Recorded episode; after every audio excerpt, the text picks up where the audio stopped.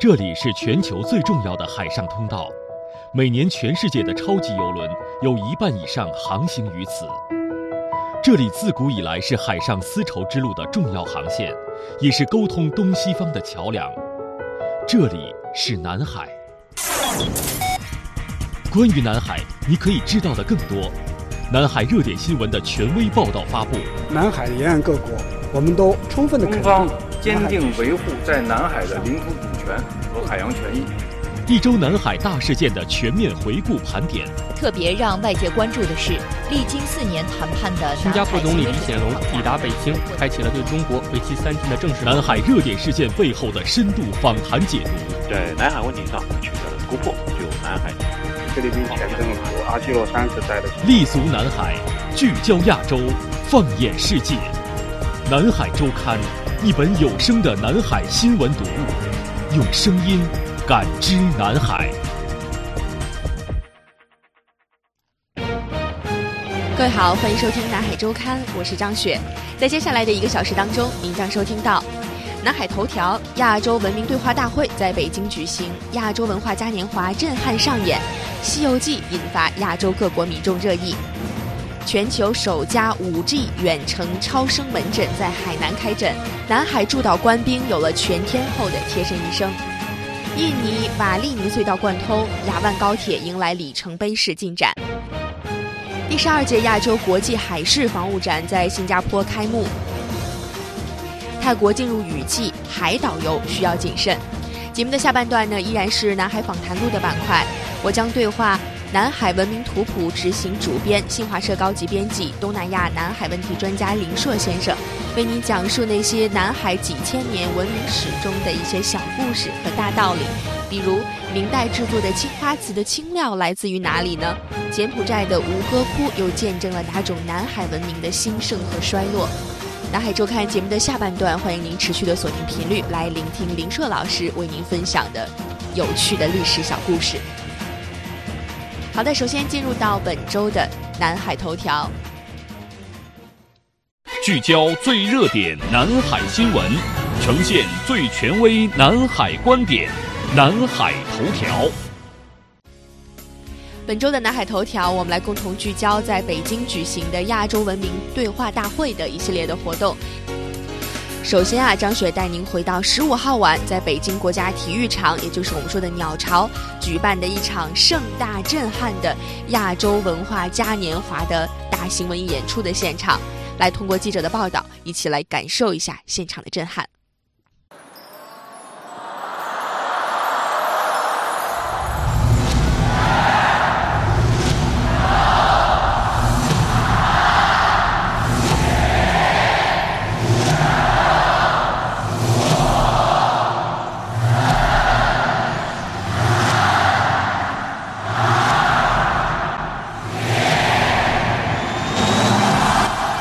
场观众齐声的倒计时，亚洲文化嘉年华在国家体育场鸟巢拉开大幕。这场以“青春嘉年华，共圆亚洲梦”为主题的文化盛宴，是亚洲文明对话大会的重要活动之一。中国国家主席习近平代表中国政府和中国人民，热烈欢迎各国嘉宾和艺术家们。习近平在致辞当中指出：“亚洲各国都有古老灿烂的文化，既独树一帜，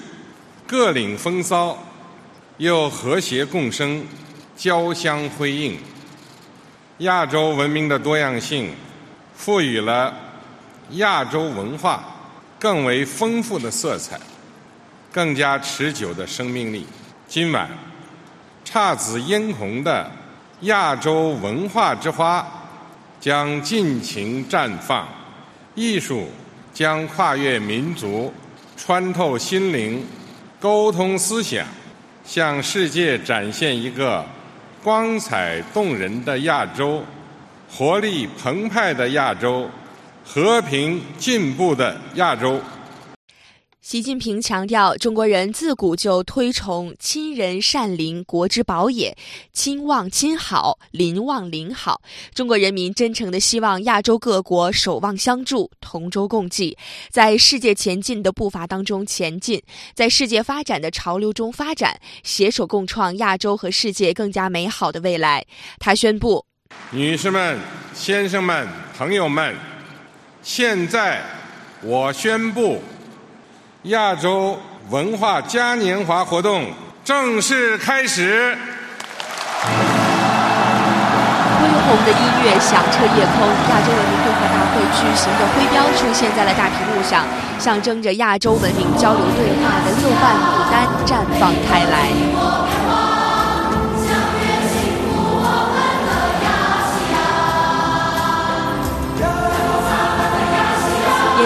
交响互动大合唱《我们的亚细亚》当中震撼开场，来自多国的青年歌手和联合乐团共同演唱了这首嘉年华活动的主题曲。激昂高亢的旋律、朗朗上口的歌词，引发了全场观众热情的跟唱。在舞台上，亚洲各国青年高举本国的国旗，在少年儿童的簇拥下登场，汇聚成旗帜的海洋。舞台下，各国代表乘花车巡游而过。亚洲是人类文明的重要发祥地，丰富多样、源远流长的亚洲文明在这方舞台上各美其美。舞蹈《火之激情》融汇了九个国家独具特色的民族舞蹈。歌曲《风与花的边界》以高亢悦耳的歌声唱出欢聚的友情。中日韩鼓手共同演奏打击乐，鼓舞飞扬，百舸竞渡，铿锵的鼓点奏出了亚洲奋进的昂扬。手姿舞蹈丝路绽放，描绘出丝绸之路穿越古今。世界各国共建共享幸福未来的美好愿景，京剧表演盛世梨园将中国国粹之美呈现得淋漓尽致。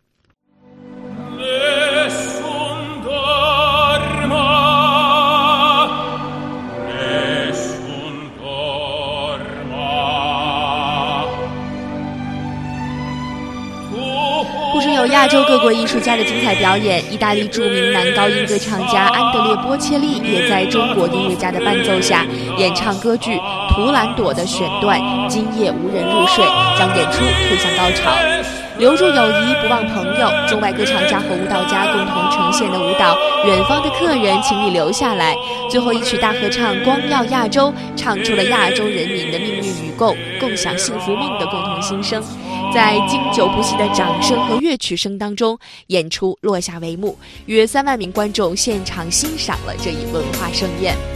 那张雪呢，也是有幸观赏了这台演出的彩排预演哈。虽然不是正式的演出，但是现场之震撼，已经让当晚观看彩排的观众就兴奋不已。张雪个人觉得这场演出的整个规模和气势不亚于2008年北京奥运会那种演出的震撼。我们中国和南海沿岸国其实都属于亚洲国家的范畴，而我们所共同具有的亚洲文化的基因以及各自文化的多元化，在本次亚洲文明对话大会当中呢，也是呈现的淋漓尽致。那接下来呢，张雪带给您讲一个关于《西游记》的小故事。《西游记》在亚洲文明对话大会当中呢，也是成为了很多参会青年朋友们的热议的一个话题。《西游记》啊，是我们中国古代的文学名著之一，但可能您不知道的是，这部名著也是深受亚洲多国民众的喜爱。那这部作品呢，不仅被翻译成了多个语种，在各国流传，还被多个亚洲国家改编或者拍摄成了影视作品。越南、日本、印度的民众最喜欢《西游记》里的什么角色呢？中国著名演员六小龄童对亚洲文化艺术交流又有什么期待？我们跟随记者的报道，再去感受一下。越南在华留学生阮国思说：“越南人只要看过中国的电视剧，第一部肯定是《西游记》。”印度在华的工作者巴科在印度，《西游记》的书籍有很多版本，印地语版本、英文版本，还有其他语言版本。来自日本的朋友星河明表示：“唱孙悟空，孙悟空，只要听到这个旋律，大家就知道是要播放《西游记》了。这是上世纪八十年代在日本很流行的电视剧。”可以看出啊，中国古典小说《西游记》被翻译成了多个语种传播，深受亚洲民众的喜爱。日本呢是最早将《西游记》这部小说拍摄成影视剧的，而在韩国的演艺界也拍过有关《西游记》的影视作品。中国在上世纪八十年代呢，曾经拍过一部《西游记》的电视剧，剧中的孙悟空扮演者著名的艺术家六小龄童表示，《西游记》在不同国家传播过程当中融合了当地文明文化和艺术形象，这是一件好事儿。来听一下六小龄童的表。示，因为工作原因啊，确实我要去关注一些，就是全世界啊各种艺术形式啊各个国家啊各个民族拍摄的这样的一个呃《西游记》题材的一些影视剧作品，从人物造型、故事的设置、表现风格都不太一样。韩国、日本他们在一百多年前就有我们《西游记》的那个啊翻译的那个小说的版本，还有一些图。孙悟空和哈努曼这个猴王神猴是表兄弟的关系。哎呀，他们。想了一下啊，给我鼓掌了。他们也认可，就是一定是亚洲文化艺术形象互相之间有这样的一种交往、交流、相融，所以我觉得这是一个好事儿。以亚洲文明交流互鉴与命运共同体为主题的亚洲文明对话大会，五月十五号在北京举行。亚洲四十七个国家以及域外其他国家的代表出席了相关活动。那谈到对于亚洲文明交流互鉴的期待，在中国工作的日本人辛和明表示，希望通过文化交流加深中日两国的了解。虽然中国和日本是两个不同的国家，但从亚洲这个大的范围来看，我们都是亚洲人。如果能够在这个大的环境里了解对方的文化，应该会对两国发展起到很好的推动作用。好的，接下来来关注跟南海驻岛官兵医疗相关的一个好消息。根据解放军报的报道，全球首家 5G 远程超声门诊四月十七号在解放军总医院海南医院开诊，现在呢已经连续运营近一个月的时间了。那这个门诊首次开诊便实现了海南医院的专家为三百三十公里以外的战士面对面的，当然面对面是加一个引号的哈，是通过这个 5G 的远程超声网络来进行超声检查。截至目前。前已经有六十二名军民因这个五 G 远程超声门诊获益，其中五十八名西沙驻岛男女官兵不用出岛就完成了腹部的各项检查以及妇科检查和急诊会诊，有效加强了驻偏远岛礁部队的医疗保障。那海南医院超声科的主任吕发琴就表示，这个门诊还解决了偏远基层部队缺乏超声医生的问题。驻偏远岛礁的部队官兵发生创伤急重症时，可以实现二十四小时内随时急症诊断和指导治疗；伤员送机过程当中呢，也可以实时的远程监测伤病情，给予及时专业的指导。近期呢，海南医院还将开展训练远程机器人进行超声检查，为官兵日常训练护航。再来关注一下印尼雅万高铁的一个最新进展。五月十四号，印尼雅万高铁瓦利尼隧道贯通仪式在印尼西爪哇省瓦利尼隧道附近工地举行。作为雅万高铁项目的重要组成部分，在历时十二个月的施工之后，瓦利尼隧道终于实现了贯通，成为了印尼乃至东南亚第一条成功贯通的高铁隧道。瓦利尼隧道呢，全长六百零八米，是雅万高铁全线第一个开工建设的单项工程，其施工进度始终受到中国和印尼各级政府领导的高度关注。那这个隧道的顺利贯通，也充分展示了中国高铁的建设水平，为完成雅万高铁建设各项既定目标打下了坚实的基础。印尼中国高铁公司总经理詹德拉在隧道贯通仪式上表示，瓦利尼隧道是雅万高铁建设的里程碑工程。这条隧道的贯通，向印尼人民展示了拥有高铁不再是梦，也将继续鼓励整个项目的工人更加努力。他介绍说：“截至目前，雅万高铁建设已经完成百分之十七点三八，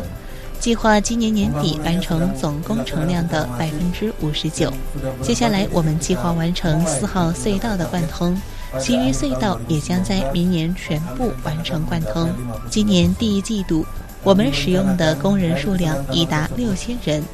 接下来三个季度，我们还会增加用工人员，以完成年内百分之五十九工期的目标。万隆是印尼西爪哇省的首府，应邀出席活动的西爪哇省省长李德万在致辞当中，代表西爪哇政府和人民对瓦利尼隧道的贯通表示祝贺。他说：“雅万高铁必将成为印尼人民的骄傲，雅万高铁将给沿线居民创造新的生活方式。”雅万高铁不仅将推动本地区经济的发展。还可以打造出新的城市和新的生活理念。比如，已经有人设想未来可以住在瓦利尼，工作在苏迪曼大街。比如这样的设想能够成真，我们希望高铁能够连接西爪哇更多的城市。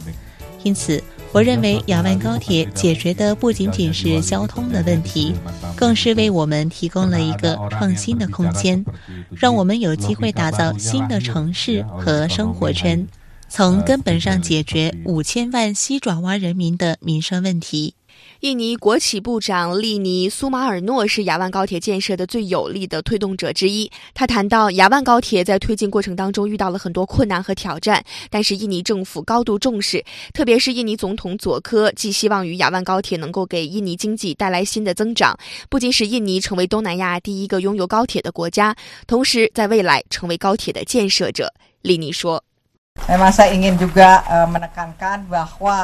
印度总统佐科维多多非常重视雅万高铁的建设，同时也希望通过雅万高铁创造出新的经济增长点，比如在高铁沿线打造新的城市等等。如果这个设想可以实现，我们认为雅万高铁只是印尼高铁计划的起点，未来高铁要延伸至泗水。最后，我想说，多谢中国对印尼的技术转让和对当地工程师的培训。希望十年之后，印尼有能力能够和中国一道为其他国家修建高铁。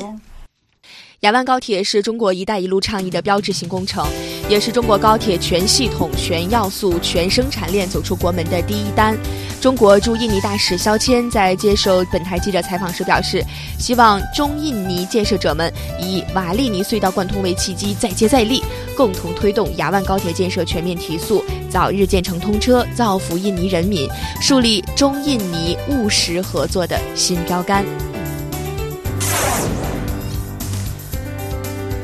近日，根据新华社的报道，由中船重工为孟加拉国海军建造的两艘 C 幺三 B 轻型护卫舰近日交付孟加拉海军。这是中国最新出口的战舰，也是孟海军接受的性能最先进的战舰。近年来，中国制造的军舰已经成为国际军备市场上的新宠。不仅孟加拉国进口了中国的轻型护卫舰，巴基斯坦、马来西亚、泰国、尼日利亚、阿尔及利亚、斯里兰卡等亚非国家也纷纷采购。战舰的价格也逐步向发达国家的同类战舰靠拢，说明中国造船工业的水平日益得到世界的认可。来关注首届自由贸易园区发展论坛的最新消息。本台记者从中国国际贸易促进委员会了解到，由中国贸促会和海南省政府举办的首届自由贸易园区发展国际论坛将于五月二十一号到二十二号在海南举行。这是自中国建设自贸试验区五年多来在国内举办的首个自贸园区领域的高层次论坛，希望能够促进中国自贸区的改革创新，探索建设中国特色的自由贸易港。自由贸易园区是一个国家主动对外开放、推动贸易自由化的重要手段。中国的自由贸易试验区就是中国形态。在当天的发布会上，中国贸促会贸易投资促进部部长冯耀祥介绍，这次论坛呢将以打造更好的营商环境、建设自由贸易新高地为主题，设置开幕式、全体会议、专题研讨等环节。此外，论坛期间呢，贸促会还将发布自由贸易园区发展海口倡议，为工商界加强贸易投资和经济合作、促进贸易畅通、共享经济全球化红利等发出声音。中国贸促会贸易投资促进部部长冯耀祥表示：“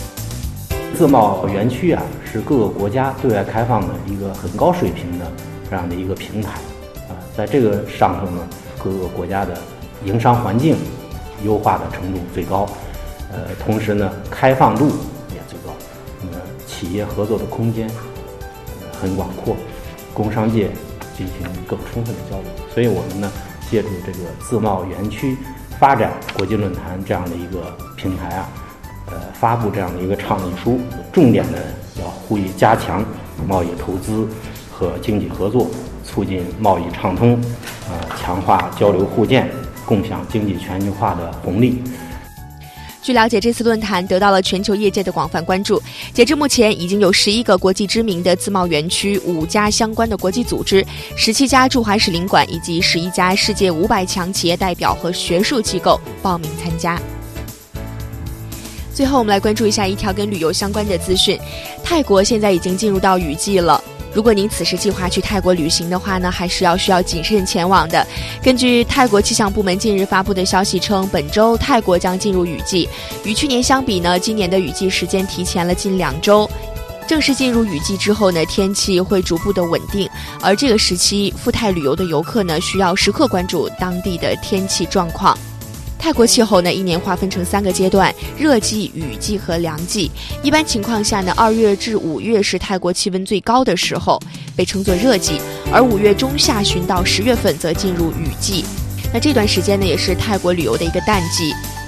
凉季呢，则是每年十一月至次年二月，是泰国最宜人的季节，也是泰国旅游的旺季。而在泰国雨季的时候，会经常出现雷雨、强风天气，南部海域的海浪起伏不定，遇上恶劣天气会严重影响出游安全。因此，在雨季旅游，无论是自由行还是跟团游，最好不要安排乘船出海游的项目。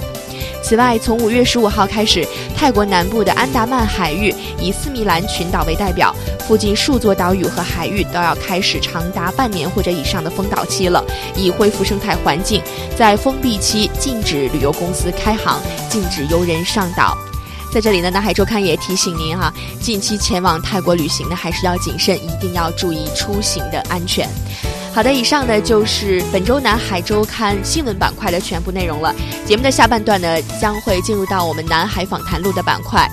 我们将对话南海文明图谱的执行主编、新华社高级编辑、东南亚问题、南海问题专家林硕老师，为您来讲讲南海文明的一些故事。比如，您知道青花瓷的？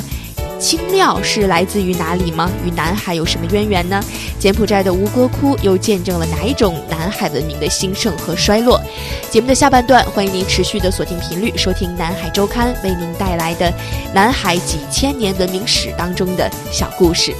也欢迎各位在蜻蜓 FM 以及苹果播客上搜索南海周刊。找到我们往期节目的内容。如果您对中国东南亚投资、经贸、军事相关话题感兴趣的话，也欢迎您关注南海之声的微信、微博以及今日头条号，获取更多丰富权威的资讯。好的，稍事休息一下，我们下个半小时再见。这里拥有异常丰富的渔业和深海动植物资源，还有着极其丰富的石油天然气资源，有“第二波斯湾”之称。东盟十加三机制、博鳌亚洲论坛，这里的区域经济圈在全球经济舞台上占有举足轻重的地位。有利益，有纷争，有故事。南海周刊，一本有声的南海新闻读物，用声音感知南海。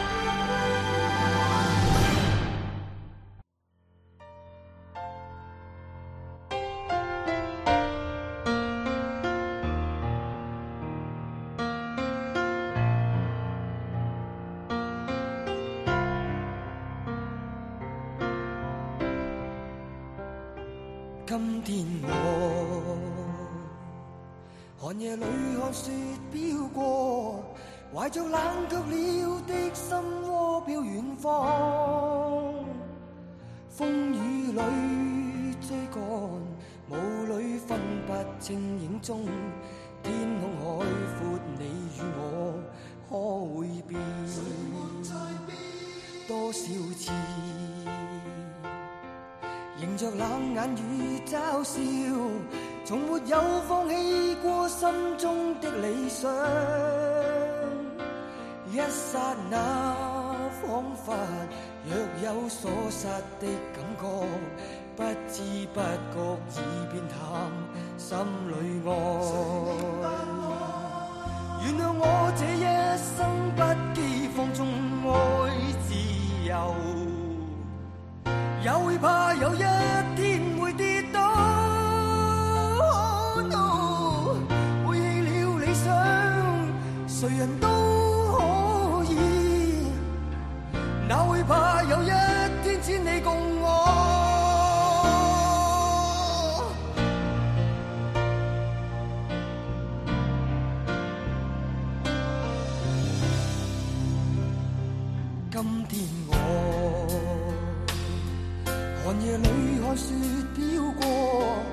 就冷却了。